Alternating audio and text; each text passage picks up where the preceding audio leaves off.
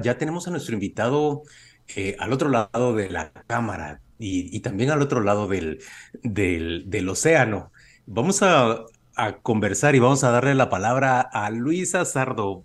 Eh, yo iba a decir viejo colega, pero él es más joven, entonces simplemente colega, eh, periodista, gran conocedor de, de la tecnología, un experto realmente en, periodismo digital y un experto en términos generales en el comportamiento de, de ese mundo digital que a quienes como Pedro ya, ya pues cuentan con muchos añitos de vida, eh, se nos hace más, más difícil de, desentrañar. Luis Azardo lo entiende mejor, se ha especializado en eso desde hace mucho tiempo y, lo invitamos para platicar cómo, cómo se han desarrollado estas elecciones en, en, el mundo digital, qué preponderancia ha tenido ese, ese mundo digital. Bienvenido Luis, gracias por, por estar hoy con nosotros. Hola, buenos días a todos. Un gusto estar aquí con ustedes de nuevo. Eh, Luis, eh, se habla mucho de las redes. Eh, ¿Hay algún estudio no ya de la incidencia, sino de la influencia? Es decir, que yo vea 20 TikTok, los puedo ver para divertirme o realmente asimilo la información. ¿Es esa relación entre incidencia e influencia eh, se, analiza realmente o, hay medida o hay medios para, eh, contabilizarla? Eh, sí, hay, hay varios estudios. De hecho, recientemente en el transcurso de los últimos dos meses han salido dos estudios desde perspectivas muy distintas, que tienen que ver directamente con eso que estás preguntando, Pedro. el primero es básicamente un estudio que establece la relación que hay entre lo que se publica en redes y esa masificación y esa avalancha de, mensajes que van en una misma línea, o sea, una narrativa que eh, baña o que eh, recibe cualquier persona que está en Internet y cómo va modificando eso sus gustos. Eh, precisamente porque es lo que va encontrando en Internet. Es la forma como los algoritmos nos han ido, voy a utilizar una palabra que tal vez no es la más correcta, pero nos han ido amaestrando o adiestrando eh, porque es obviamente las opciones que, están ahí, es una, demanda inducida, llamémoslo así. Y por el otro lado hay un estudio que es bastante extensivo donde eh, analizaron cientos de millones de interacciones en Facebook y esto fueron, fue un grupo de investigadores que eh, de la mano de, Meta, o sea, hay que, tomar en cuenta eso investigaron qué era lo que estaba pasando con respecto a la influencia que tenían los contenidos en los, em, en los usuarios de, Facebook directamente y de, de, Instagram, pero más, más que todo en Facebook. Eh, y básicamente lo que establecen es que eh, la influencia no es mucha, eh, tampoco significa que no sea nula, que sea nula, pero es bastante reducida en el caso de Facebook. Pero lo que se descubrió ahí es que sí existe un rango etario que es la más expuesta a ese tipo de información y es donde se notó claramente que había algún grado de influencia. Sea, no podemos decir... ¿Cuál es ese rango vos? ¿Cuál, es ese rango etario? Eh, arriba de los 45, 50 años. O sea, estamos hablando que, por decirlo así, entre 50 y 65 años o más son las, las personas que están más eh, expuestas y que están más dispuestas a aceptar ese tipo de desinformación que les llega. Teorías conspiratorias, eh, cualquier tipo de narrativa que va en contra de, una postura conservadora. Em, y pues obviamente... O sea que no son los jóvenes, no son los jóvenes los más eh, eh, vulnerables. Maleables, maleables. Somos, somos los mayorcitos los que caemos con más frecuencia, es lo que me estás diciendo. Así es. O sea, el tipo de influencia es distinto en, cada rango etario, pero en el caso de los, de los mayores eh, hay una maleabilidad porque hay una predisposición a querer validar su punto de vista. ¿Por qué? Porque pues, cuando uno ya es mayor, uno dice, eh, yo ya tengo experiencia, eh, ya he vivido tantos años, un joven que me va a estar diciendo a mí. O sea, hay muchas predisposiciones culturales, educativas, pues, de vida. Ahora, lo que quisiera preguntar es, estas elecciones de verdad se marcaron por el uso de las, de las redes? ¿El voto se marcó por ese uso de las redes? Aparte de la comunicación. Una, una, forma a ciencia cierta de saberlo, ni aún los que estudiaron en este caso en, Facebook podrían establecer esa, esa línea, eh, eh, esa correlación, llamémoslo así. Eh, pero sí existen algunos indicadores donde la exposición de la información sí tiene alguna repercusión. Y voy a hablar específicamente, por ejemplo, en el caso de cuentas anónimas que difunden claramente, o sea, que es evidentemente información falsa y que llega a los medios y los medios lo reproducen. Entonces, existe una, eh, un brinco directo de estas cuentas anónimas que posiblemente, y lo más seguro es que sean pagadas por alguien, eh, y que brinca directamente a los medios, entonces la exposición se amplifica y se masifica de una forma que originalmente no estaba establecida así. Luis, eh, eh, acabas de decir una cosa que me provoca la pregunta.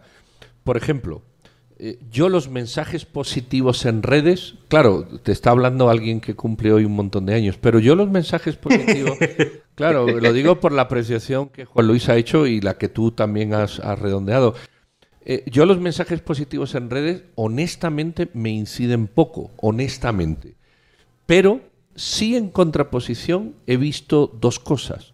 La A, el mensaje reiterativo, cansado, eh, eh, eh, falaz, impertinente de Sandra Torres prometiéndolo todo, eso sí me ha impactado.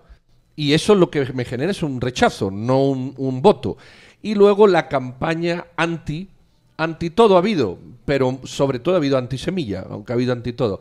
Que eso sí me provoca una especie de sentimiento positivo hacia Semilla. Es decir, no hay derecho a que los crucifiquen así, de esa manera tan burda y, tan, y tan falaz. Eh, eh, el sentido positivo y el sentido negativo de las redes eh, es lo que yo pretendo poner sobre la mesa. ¿Qué, reflexión te merece? Sí, eso que, mencionas justamente, Pedro, esa martirización que existe en, de ciertos personajes y que, ojo, aunque en el caso de Sandra Torres hoy por hoy eh, mucha gente no la acepta ni la quiere como candidata, ni mucho menos como presidente. Eh, durante 12 años fue eh, objeto de ataques sistemáticos desde distintos grupos. y esa martirización se, se, notó en varias ocasiones, sobre todo en procesos electorales, donde su nivel de aceptación de alguna forma tal vez no creció eh, lo que eh, eh, ese partido esperaba, pero creció en algún momento y que se fue limpiando, llamémoslo así, a través de cierto proceso. y eso es lo mismo que está ocurriendo hoy con Semilla, esa martirización. Lastimosamente, antes no existía tanta ah, información y tantos análisis y estudios que nos permitieran identificar eso justamente que estás mencionando. toda esa cantidad de campañas de contraste, como se les llama técnicamente, eh, y que incluyen ataques de diversa naturaleza. Eh, lo único que hacen es poner en el, en el ojo de muchas personas a ese grupo que está siendo atacado y que tal vez está siendo atacado de forma innecesaria, sistemática y que hay recursos involucrados. Lo que me estás diciendo es que los ataques tipo Fundación del Terrorismo o tipo Consuelo Porras y Rafael Curruchiche, lejos de afectar a un partido como Semilla contra el cual se han cebado, pueden haber terminado favoreciéndolo. Sí, y eso tiene que ver directamente con la forma, o sea, tiene que ver directamente específicamente como, con la forma como eh, establecieron ese tipo de campañas. Porque hay campañas y hay, a esto se le llama operaciones de influencia, hay operaciones de influencia que han tardado años y en esto, eh, por el otro lado, o sea, en ese, desde ese mismo punto de vista, desde el otro lado, esta operación de influencia que tienen desde hace años para radicalizar a militantes ideológicos conservadores en Guatemala, sí también ha tenido sus, sus réditos. Hoy día vemos que eh, la gente sin ningún tipo de empacho sale con nombre y apellido a atacar a Semilla, a, difundir mentiras y a apoyar mentiras, aunque sepan que son mentiras, solo con el hecho de, apoyar una corriente contraria a, a Semilla posiblemente Semilla no es el, punto, sino el punto es estar en contra de los que están a favor de Semilla. Entonces, cuando vemos ese tipo de, variación en el tipo de campañas y la inversión que hay, eh, hoy día puedo decir con la información que tengo, lastimosamente no puedo compartir el reporte todavía, eh, que nueve de cada diez ataques que se han dado en redes han sido en contra de Semilla o gente de Semilla, eh, y que lo único que lograron fue aumentar su alcance y que más gente los conociera, y que los conociera como víctimas de un ataque, no como uh, alguien que ha sido señalado de haber hecho algo malo, que es lo que ocurre desde el otro, desde el otro lado. Luis, me llamó la atención cuando dijo eh, Sandra Torres que ha sufrido un ataque eh, sistemático. Quizás en este momento, como, como usted más o menos lo, lo anunció o, o el, la excepción que hizo, cuesta mucho ver que el, la persona que concita eh, mayor antivoto yo le voy a mencionar, por ejemplo, Consuelo Porras, que concentra un rechazo del 87%, de acuerdo con una de las encuestas difundidas en este mes. Eh, sufren ese ataque sistemático, le llamó usted. ¿Nos lo puede decir? ¿Es un ataque sistemático? ¿A qué se le llama ataque? ¿O son las críticas, es la sorna, es, es la ironía o el sarcasmo con el que se trata sus figuras y, y sus acciones? quisiera ahondar sobre ello y también preguntarle sobre el efecto que tiene en la persona de ellos, en la persona pública. Ya, gracias. Eh, sí, ese es tal vez uno de los factores más importantes porque mucha gente eh, toma en cuenta son solamente percepciones. Pero en el caso cuando estamos hablando de este tipo de situaciones, estamos hablando de, datos, de datos que han sido analizados. Y cuando hablo de datos, por ejemplo, Estamos hablando de 3.5 millones de tweets a lo largo de cinco años, por ejemplo. Eh, son números grandes que nos permiten eh, obtener una eh, perspectiva más precisa de lo que está ocurriendo. Entonces, por ejemplo, cuando hablamos de este tipo de operaciones de influencia, este tipo de campañas que son largas, hay factores a establecer. Uno es la intencionalidad y el otro es la atribución. La intencionalidad, como ya sabemos, nosotros no podemos decir a ciencia cierta si alguien tiene una intención eh, X sobre otra persona, pero sí hay eh, esfuerzos coordinados que se pueden establecer. Y hay cinco que son eh, los que técnicamente se establecen. El primero, el tipo de comportamiento. Si ese comportamiento es tóxico, si ese tipo de comportamiento es recurrente, si hay frecuencia, si hay intensidad, el tipo de contenido no es lo mismo que yo diga, yo estoy en desacuerdo con Juan Luis Font, por ejemplo, a que yo eh, eh, elabore un video con un deepfake poniendo mentiras, eh, intentando desacreditar a Juan Luis Font y pague por él. Son dos escenarios abismalmente distintos.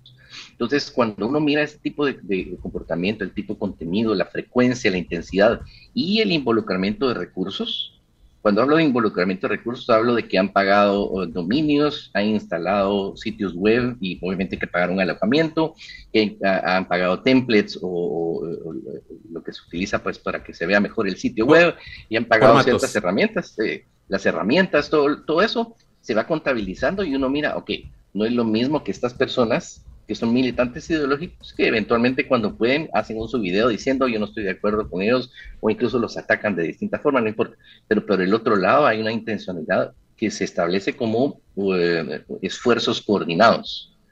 Eh, y la atribución que obviamente se requiere una investigación un poquito más profunda, pero solo con el hecho de la intencionalidad, que es uno de los dos grandes factores a establecer, uno puede decir claramente que hay un ataque sistemático. O sea, no son opiniones, sino que ya es una generación de contenido de forma continuada durante un periodo de tiempo y que eh, obviamente involucramiento de recursos.